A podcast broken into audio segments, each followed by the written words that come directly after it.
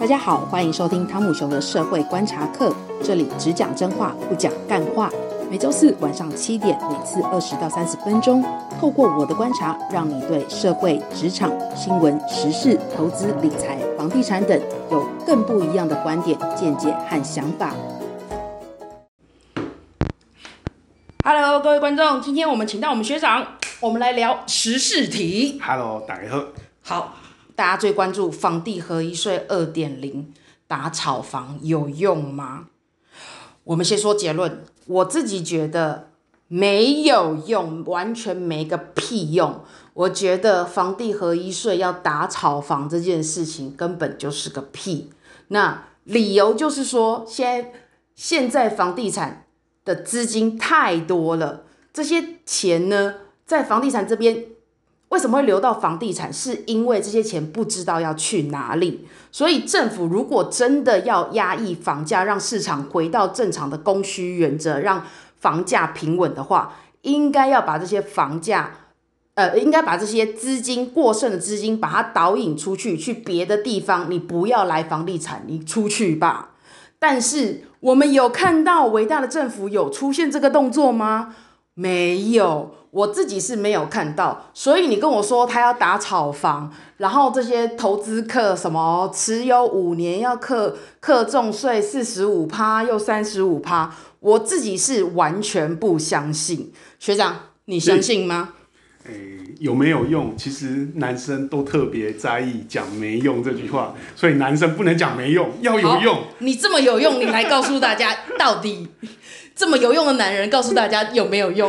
呃，介于有用跟没用之间啊，这个好像好像在讲废话，不是说完全没用，它还是有用，只是说时间点啊，在心智上路之前，我认为是有用的，因为在心智上路之前，我们会发现很多人呢、啊，他不想。以后房子被卡这么久，因为一间房子，如果你这个重税闭锁期拉长到五年的话，对很多人来讲可能会鸡占美条啦。所以像现在有的人，他房子的持有期可能在三到五年之间，所以他现在会趁着新制上路之前，赶快把它卖掉，那获利呢，能能入袋为安呐。那这个时候。我们预估这个上路之前尾售量会比较高一点，那就是大家说的逃命潮了。那大大家也知道，市场就是供需原则嘛。如果是在新资上路之前，那逃命潮比较大的时候，供给量就一定会变多。是，那供给如果超过需求的时候，这个时候对买方来讲反而是个进场的好时机，因为这个时候溢价空间就比较大。所以市场原则就是。供需，我来看供需。如果现在供给有一部分的工具整个试出来，在这个市场上，我想要赶快变现跑，就是说这些口袋浅的这些投资客，他要变现，我有赚就好，赶快跑。所以你有机会捡到这些。投资客丢出来的货，对不对？对，绝对是有机会的。但是我会跟大劝大家说，你不要想说投那个投资客可能会砍个六折、七折卖你，然后你怕给怕给怕给丢钱了那种。我觉得也不会，你顶多，我觉得这些投资客不会赔钱卖你，他顶多就是我少赚。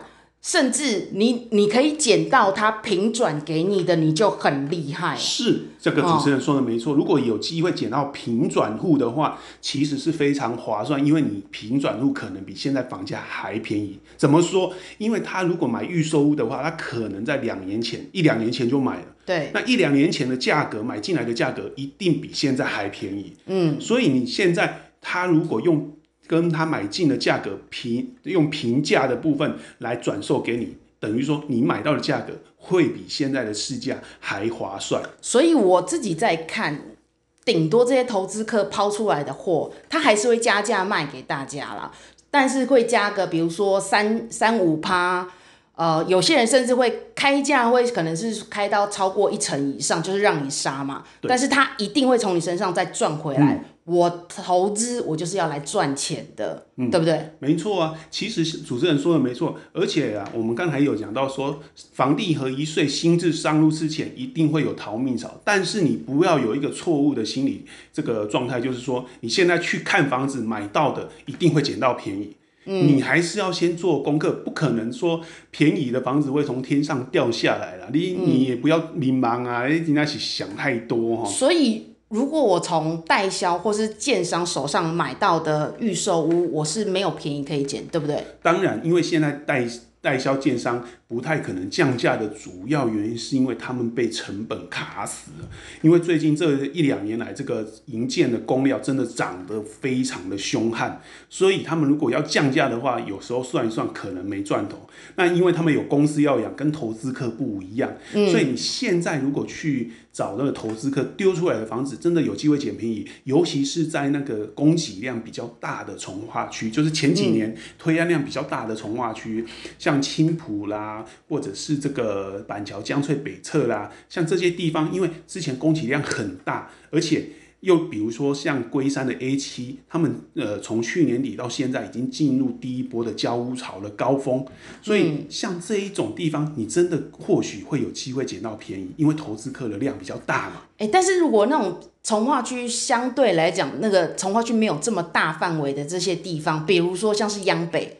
它也是个从化区，可是它的从化区没有像 A 七这么大，没有像江翠北侧这么大。那它有机会可以捡到一些便宜的。我认为还是有机会，因为他们前两年的推案量真的比较大。哦、那很多这个投资客，他是当初这个从买买红单之后就转约嘛，签完约之后，他可能会想说要等到交屋之前，然后把房子卖掉出场。嗯、可是现在如果要卡。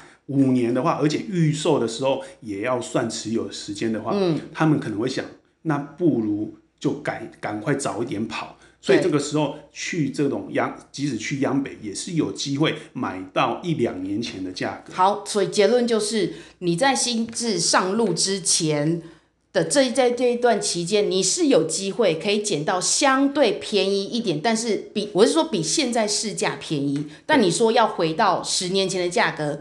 不，五年前价格不，什么时候呢？回到两年前的你就要偷笑了，对不对？呃、没办法哦，这个人生没有后悔药，你又不可能像看影片一样回转到过去五年前，或是你 game over 再 reset 重来，没有，没有。所以我其实认为这一波政府的打房措施，但很多网友说啊不好了，其实哦。很多人只会当酸民，他不懂得把握机会，平一直让自己手上的机会平白的溜走。嗯、这一次政府打房，其实给你创造一个很好的进场空间，但是我相信不买房的人，他还是会继续酸，让机会错过。如果你也是这种人，我相信你过了一年之后，回再回头来看，肯定会后悔。好，那我现在有个疑问是，如果你房地合一税二点零，你要去打炒房这件事情是没有用的。那你试出来说，五年之内从锁，就是呃，我要锁定你的期间，短期持有时间从两年整个拉到五年，有差吗？呃，所以我们刚才才提到说，这个税税制啊。有有没有用是介于有用跟没用之间，它上路之前是有用的，但但是上路之后呢就没有用。